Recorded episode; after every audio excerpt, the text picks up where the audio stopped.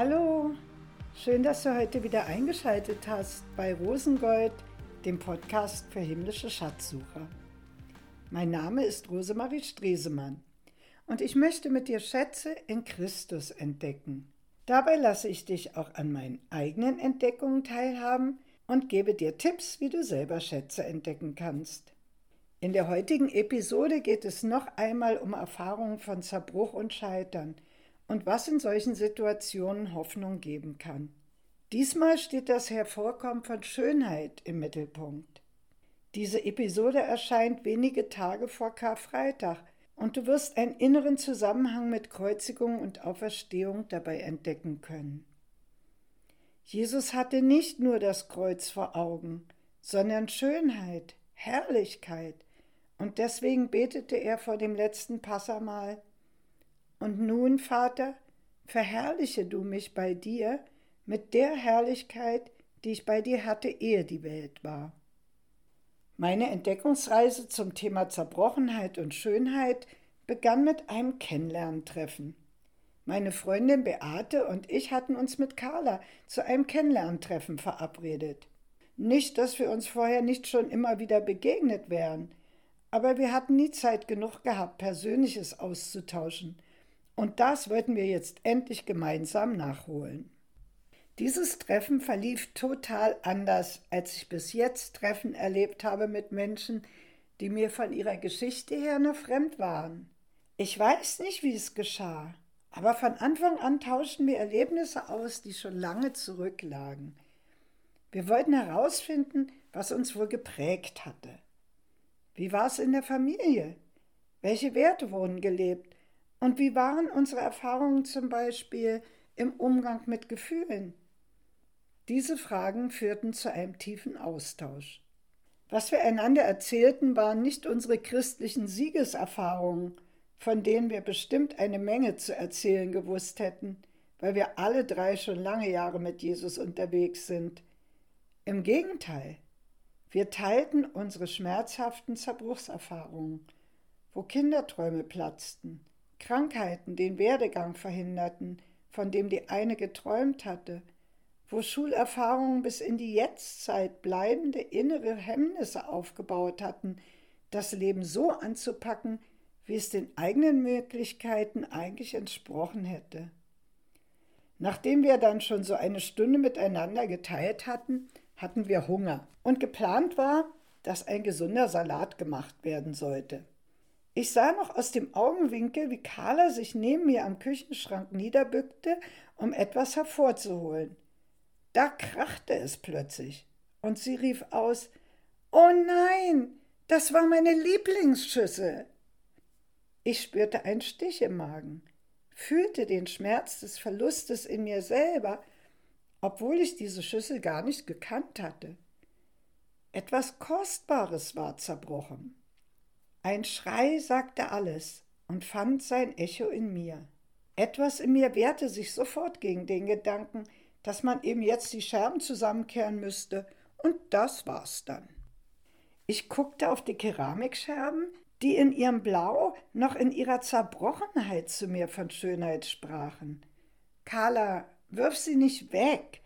Die Schüssel war dir kostbar. Vielleicht kannst du sie mit dieser Kintsugi-Methode wieder reparieren lassen. So machte ich ihr Mut. Erst kürzlich hatte ich nämlich in einem Buch davon gelesen, dass es eine japanische Methode gibt, ein zerbrochenes Gefäß so zu reparieren, dass es nachher schöner aussieht als vorher, weil die Risse mit Gold verfüllt werden. Zu der Zeit hatte ich aber noch nicht wirklich begriffen, dass es dabei überhaupt nicht um Reparieren geht, sondern dass dahinter eine viel tiefere, wertvollere Vorstellung steckt. Diese sollte ich in den kommenden Wochen danach und nach entdecken, und sie wurde mir zu einem Spiegel meines eigenen Lebens. Da wir alle drei keine wirkliche Ahnung von Kintsugi hatten, sondern nur wussten, dass es diese Methode gibt, tauschten wir in den nächsten Tagen per WhatsApp unsere Recherchen dazu aus. So begann meine Entdeckungsreise. Am Ende des Abends platzierten wir die aufgehäuften Scherben auf den Tisch in unserer Mitte. Wir waren alle davon ergriffen, welche Schönheit dieser Scherbenhaufen uns entgegenstrahlte. Das tiefe Blau jeder Scherbe wurde noch einmal betont und hervorgehoben durch die weißen Bruchlinien der Keramik. Von allen Seiten machten wir Fotos und waren einhellig der Meinung, dass diese Scherben in jedem Fall aufgehoben werden müssten. Eines der Fotos davon findest du als Titelbild für die heutige Episode bei mir in meinem Instagram-Account. In den nächsten Tagen überlegte ich mir, wie bin ich eigentlich mit den Scherben in meinem Leben bisher umgegangen? Mir fielen dabei zwei innere Verhaltensweisen auf. Zum einen war da immer das Bedürfnis, diese Scherben irgendwie schnell wegzukriegen mit der Methode, ich kehre das in eine Ecke. Daraus kann man jetzt nichts mehr machen. Um den Schmerz des Zerbrochenen nicht zu spüren, habe ich oft zu der Methode pack es in eine innere Schublade und schließe es weg gegriffen. Keinen Blick mehr werfen müssen auf das, was zerbrochen war, keinen inneren Raum mir geben, mit dem Schmerz umzugehen, das waren gut eingeübte Verhaltensweisen von mir. Erst vor zwei Jahren begann dann für mich ein völlig anderer Prozess. Eine sehr lange Freundschaft, die mir viel bedeutet hatte, zerbrach von heute auf morgen.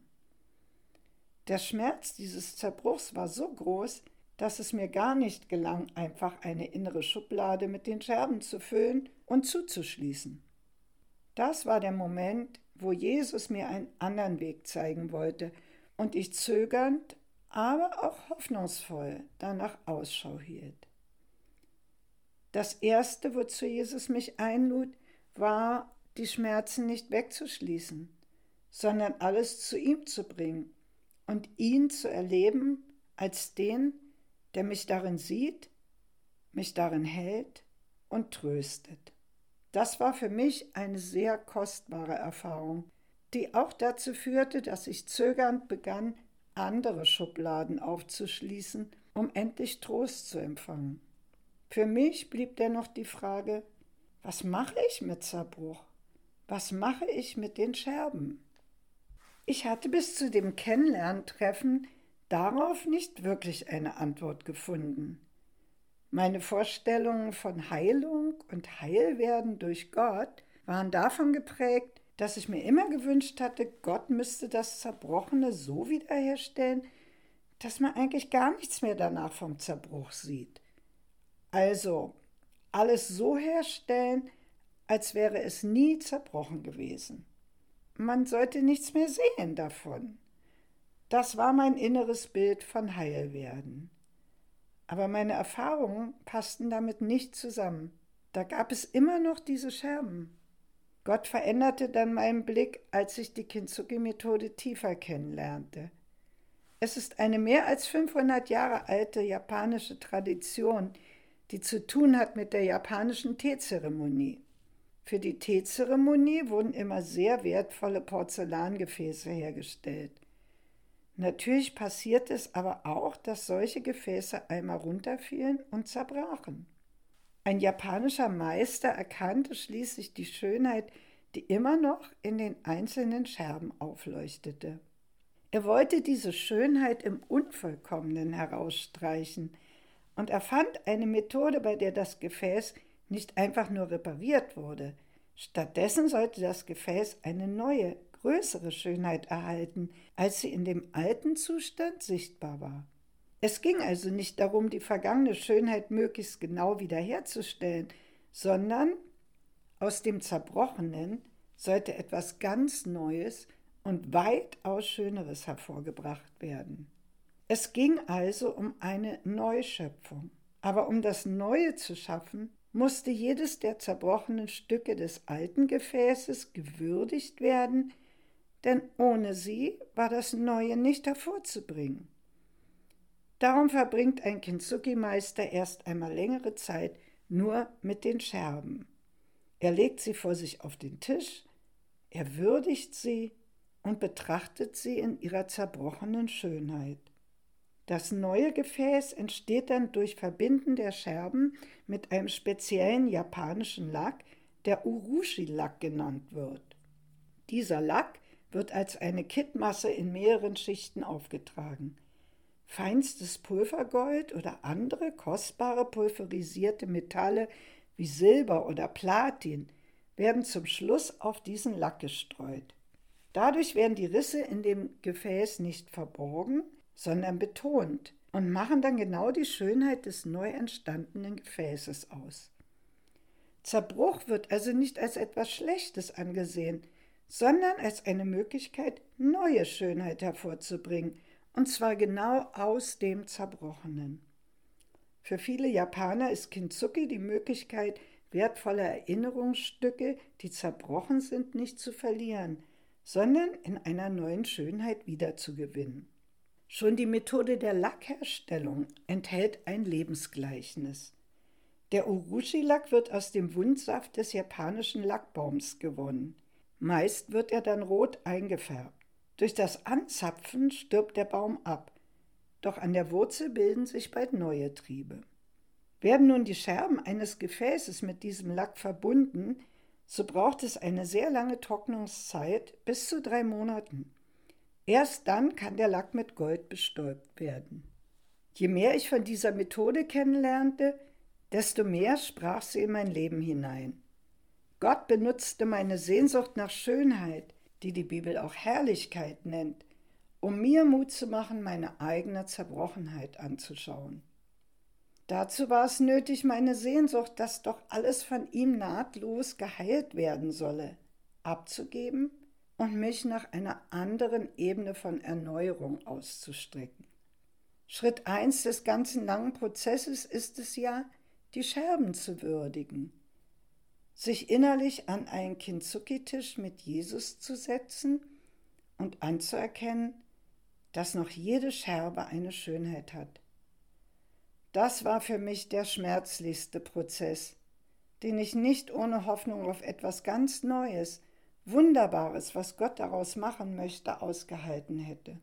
Ich glaube, es braucht wirklich viel Mut, den wir natürlich von Gott erbitten können, eigene Scherben anzusehen. Ich brauchte vorher die Erfahrung, dass ich in meinem Schmerz von Jesus verstanden, gehalten und getröstet werde. Und ich brauchte auf alle Fälle Hoffnung. Und es war diese Hoffnung auf Herrlichkeit, auf Schönheit, die Gott hervorbringen wollte, die mir half, am inneren Kintsuki-Tisch sitzen zu bleiben. Und dann auch Freundinnen, mit denen ich den Prozess teilen konnte, die mitbeten, mitglauben, mithoffen und auch darauf achten, dass nicht zu schnell ein falscher Reparaturversuch gestartet wird. Jesus will ja nicht einfach reparieren. Es geht ihm um Neuschöpfung. Unsere Ex- und Top-Wegwerfgesellschaft trägt ja mit dazu bei, dass wir eine Mentalität entwickelt haben, die uns direkt behindert, eine Vorstellung davon zu entwickeln, dass Schönheit auch im Zerbrochenen liegt. Um mir diese Hoffnung stets vor Augen zu halten, kaufte ich mir schließlich eine Kintsuki-Schale, die nach der japanischen Methode hergestellt worden war. Mich bewegte aber weiterhin die Frage, was macht nun Jesus mit dem Zerbrochenen, wenn er nicht einfach repariert? Er wählt es freiwillig, die Zerbrochenheit des Herzens mit uns zu teilen, auf sich zu nehmen und sie endgültig in seinen Tod mit aufzunehmen, den er am Kreuz für uns stirbt. Nichts wird weggeworfen, alles verbindet er mit sich selber. Jesus nimmt jeden Zerbruch hinein in die Auferstehung und trägt für immer die Wundmale in seinem Leib, noch als Auferstandener. Ich habe es dann in einem Gedicht ausgedrückt, so wie ich es sah. Gebrochenheit. Zerbrochen, mein Leben in Stücken, jedes Teil dir bekannt. Du warst da, als ich zerbrach, mein Schrei klingt dort für immer. Das Echo in deinem Herzen, keine Träne vergessen. Dein Blick auf meinen Scherben, du benässt sie, weinst meine Tränen. Gebeugt im Staub, Stück um Stück auflesend, entfernst du behutsam Schicht um Schicht jeden Dreck, mit zärtlichem Blick Schönheit suchend, wo ich verachte. Nichts geht verloren, nichts ist verborgen vor dir. Du sammelst Stück um Stück, verwahrst in deinem Herzen wartend mit zärtlicher Geduld, die alles Verlorene zusammenfügt. Unschätzbar der Wert in jeder Scherbe, dein Zerbruch, dein Leib gebrochen für mich, deine Schönheit, Jesus, dort am Kreuz, Hoffnung auf Herrlichkeit. Auferstanden, ein neuer Mensch, ein neuer Leib. Du sammelst die Scherben, nichts geht verloren, Stück um Stück ein neuer Leib.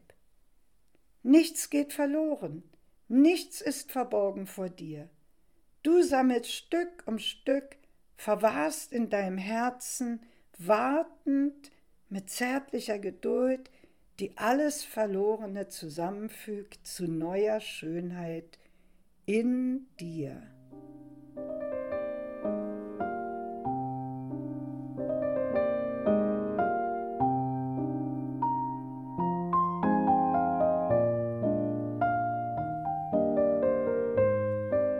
Auferstehung geschieht das ganz Neue.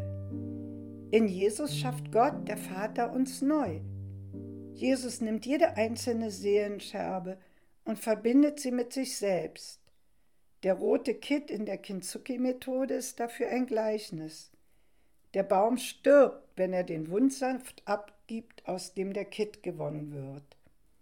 Jesus verbindet jede Scherbe mit sich durch sein Blut, und dann füllt er alles auf mit seiner Herrlichkeit.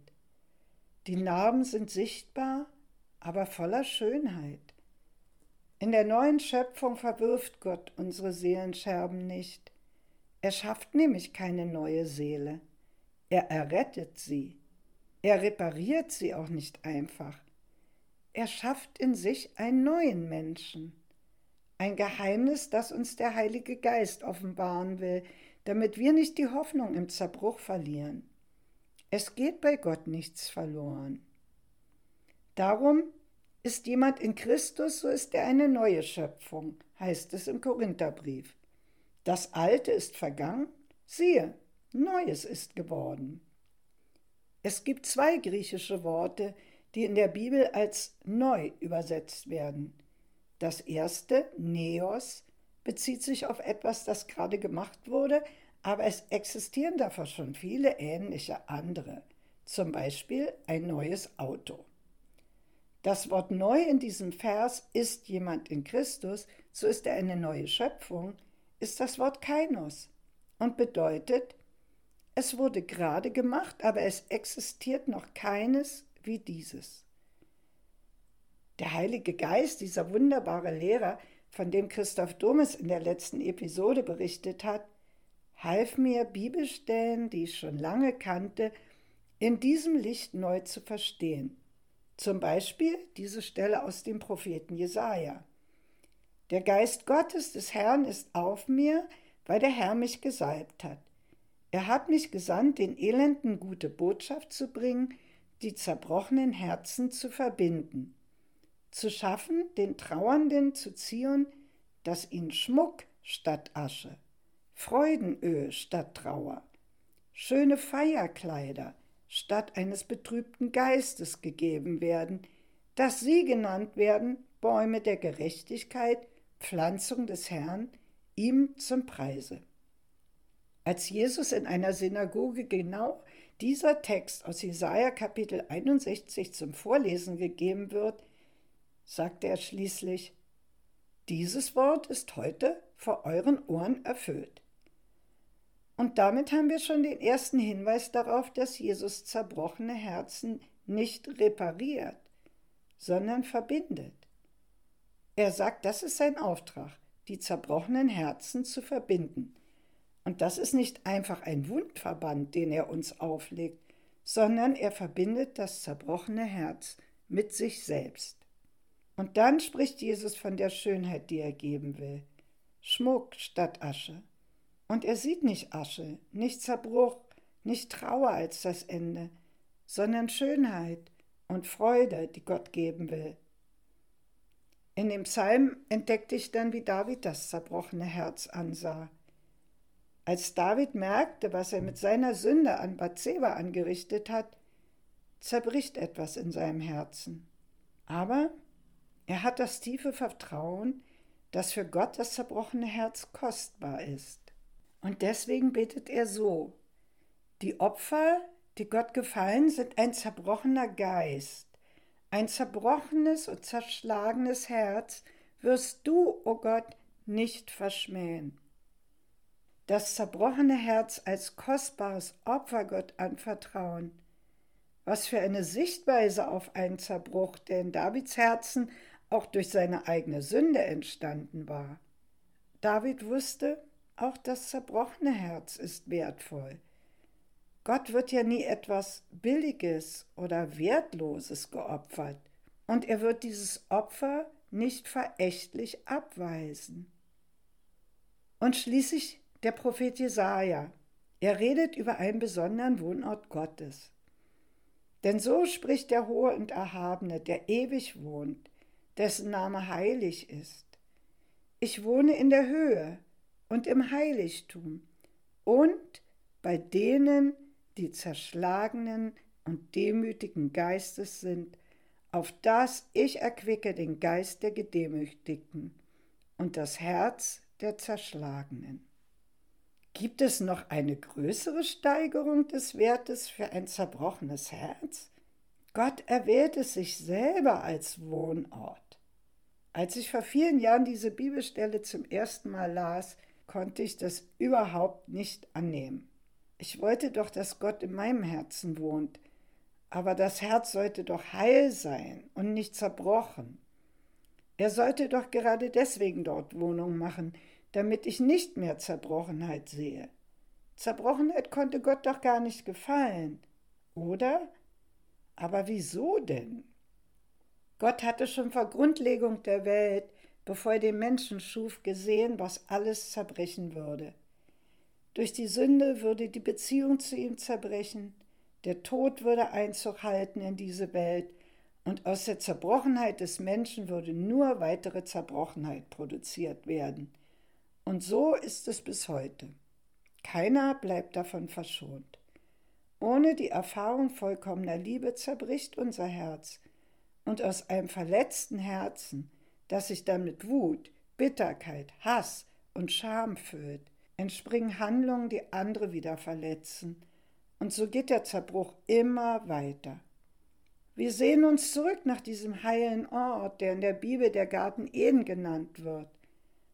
Aber Gott hat etwas Besseres vor. Da er der Schöpfer ist, hat er sich vorgenommen, durch Jesus Christus alles noch einmal neu zu schaffen. Und deswegen sagt Jesus zu Nikodemus, Gesetze halten, religiös sich anstrengen, das reicht nicht, sondern du musst von neuem geboren werden. Und das geschieht durch den Heiligen Geist. Du kannst das nicht selber hervorbringen. Und das gilt auch uns heute. Wenn du Jesus dein Leben anvertraust, beginnt er nicht einfach ein Heilungsprozess, sondern Neuschöpfung im Heiligen Geist. Als erstes verbindet er deinen menschlichen Geist mit seinem Geist. So bekommst du unmittelbar Zugang zur himmlischen Welt. Und dann geht das Werk der Errettung unserer Seele voran, solange wir hier auf der Erde leben. Stück um Stück, Scherbe um Scherbe will Jesus mit sich selber verbinden. Dabei braucht er mein Ja und ich brauche seine Liebe, seine Hoffnung, den Glauben, dass er Schönheit statt Asche geben will und am Ende dieses wunderschöne Kintsugi-Gefäß dann entsteht, in dem die Herrlichkeit Gottes sichtbar wird.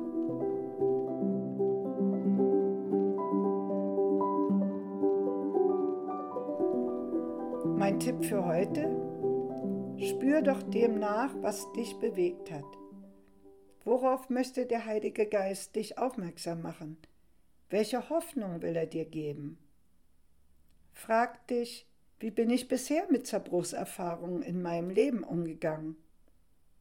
Vielleicht hat dich auch mein Gedicht angesprochen. Ich stelle dir einen Link dazu ein, damit du tiefer noch hineintauchen kannst. Wenn du nächstes Mal das Abendmahl feierst und den gebrochenen Leib Jesu empfängst, bitte doch Jesus dir die Augen zu öffnen für die Herrlichkeit, die er dir damit schenkt.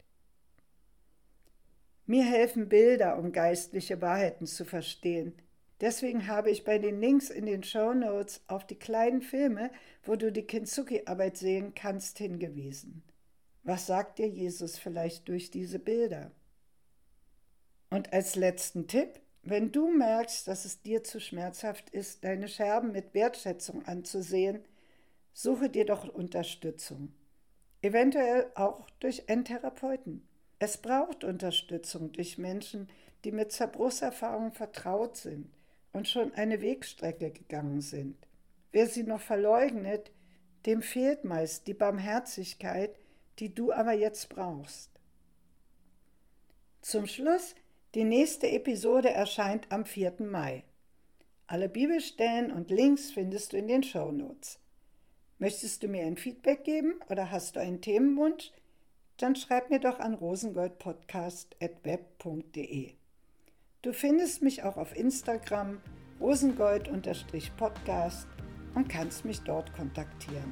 Bis zum nächsten Mal. Ich freue mich auf dich, deine Rosemarie.